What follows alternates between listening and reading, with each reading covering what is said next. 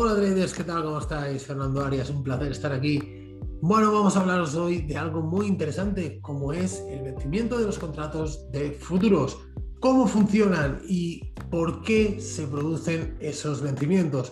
Y sobre todo algo que también os habrá llamado mucho la atención y la habréis escuchado muchas veces y es la cuádruple hora bruja. ¿Qué es esto de la cuádruple hora bruja? Bueno, para empezar vamos a hacer una breve y muy simple introducción sobre el origen de los contratos de futuro.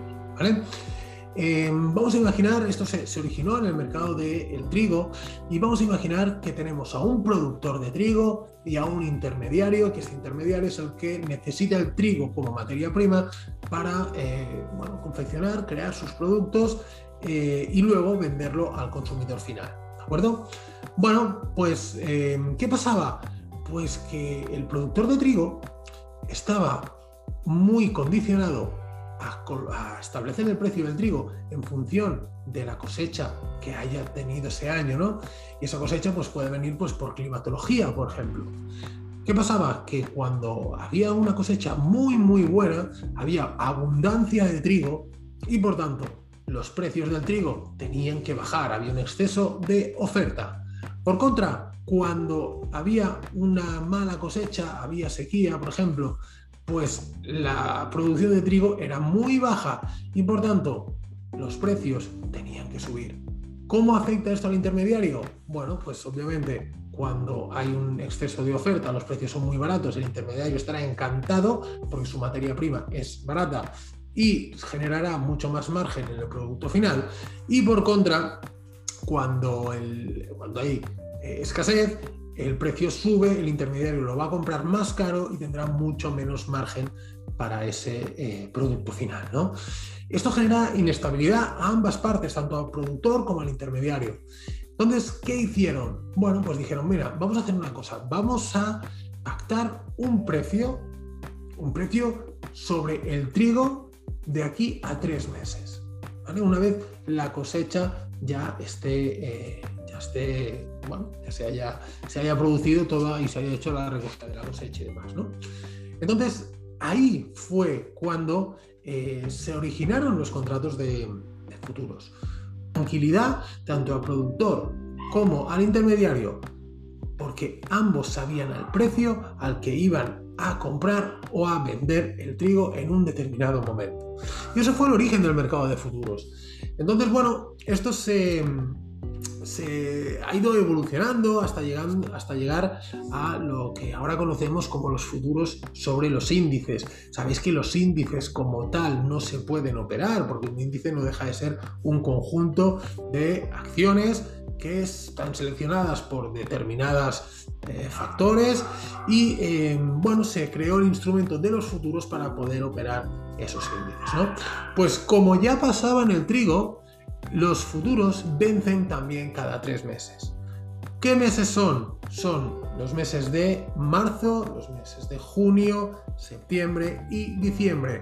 El tercer viernes de cada uno de estos tres meses. ¿De acuerdo? Eh, ¿A qué hora? Pues vencen a la última, en la última hora de negociación de los mercados de Estados Unidos. ¿Qué pasa estos viernes? Pues que justo estos viernes también vencen los contratos sobre eh, los, Perdón, también están los vencimientos sobre opciones de acciones, ¿no? Entonces, ¿qué pasa? Pues que en ese momento se juntan los vencimientos de los contratos de futuros con los vencimientos de los contratos de... Em, perdón, otra vez sobre las opciones eh, los vencimientos de las opciones, ¿no? Entonces, ese momento es lo que se conoce como la cuádruple hora bruja. ¿Qué tenemos que hacer esta semana? Bueno, pues eh, si habéis estado operando esta semana habréis visto que el precio ha hecho ciertos movimientos bastante erráticos. Veréis volúmenes muy extraños, volúmenes que normalmente no aparecen. ¿Por qué? Bueno, pues porque hay muchísima gente, sobre todo eh, gente con, grandes cantidades de, capital, que lo que hace es cerrar sus posiciones en el actual contrato para posicionarse en el nuevo contrato De hecho, esta semana han coexistido los dos contratos. El contrato que vence en marzo, en su última semana, y el contrato que vencerá en junio en su primera semana, de forma que permita a los inversores mover sus posiciones de un contrato a otro contrato. ¿Por qué se hace esto? Bueno, pues esto se hace para evitar lo que se conoce como rollover. ¿Qué es el rollover?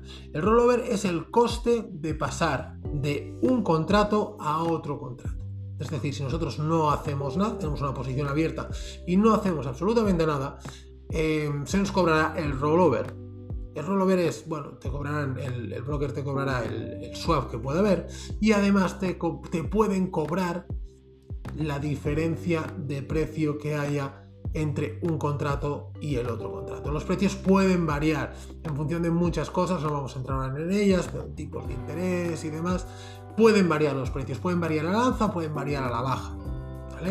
el mismo precio del contrato. Entonces, como estamos hablando de dos contratos distintos, para evitar que nos afecte este tipo de movimiento, el, llamado rollover, como decíamos, ¿qué hacen las, la mayoría de traders? Cierran sus posiciones en el contrato actual y abren nuevas posiciones en el contrato nuevo.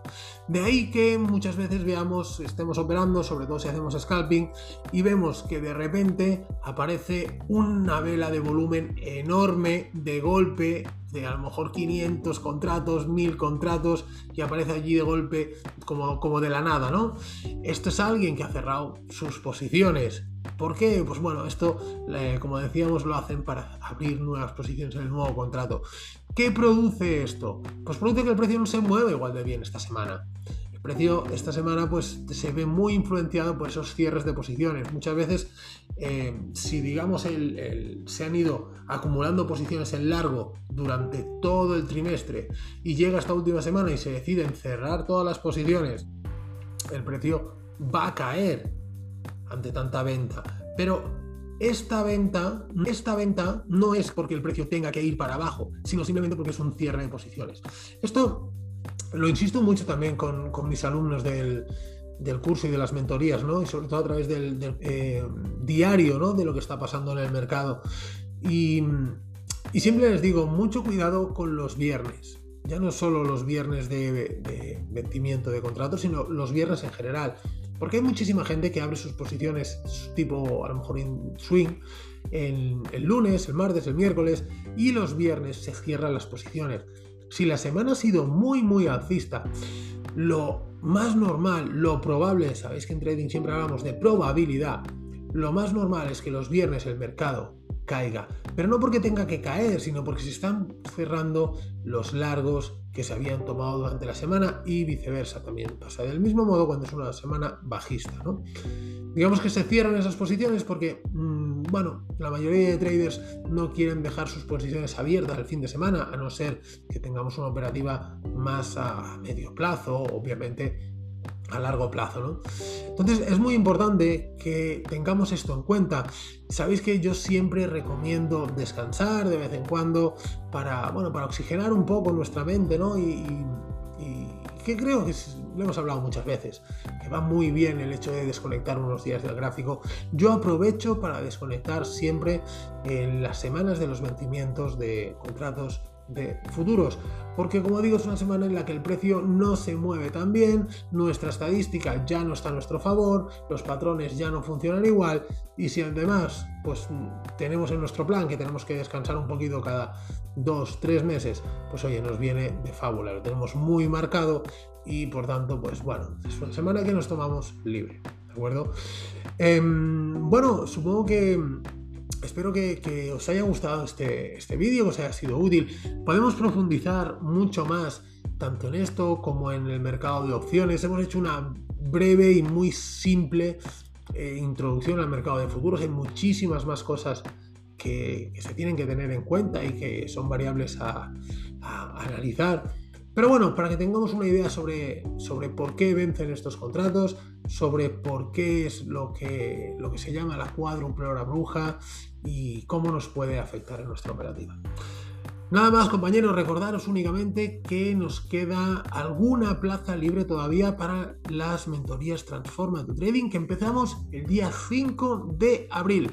Así que si estáis interesados ya sabéis, simplemente me escribís, tenemos una breve entrevista y vemos las diferentes opciones que tenemos, ¿de acuerdo? Nada más compañeros, que ahora sí, que tengáis un gran fin de semana y nos vemos la semana que viene. Chao.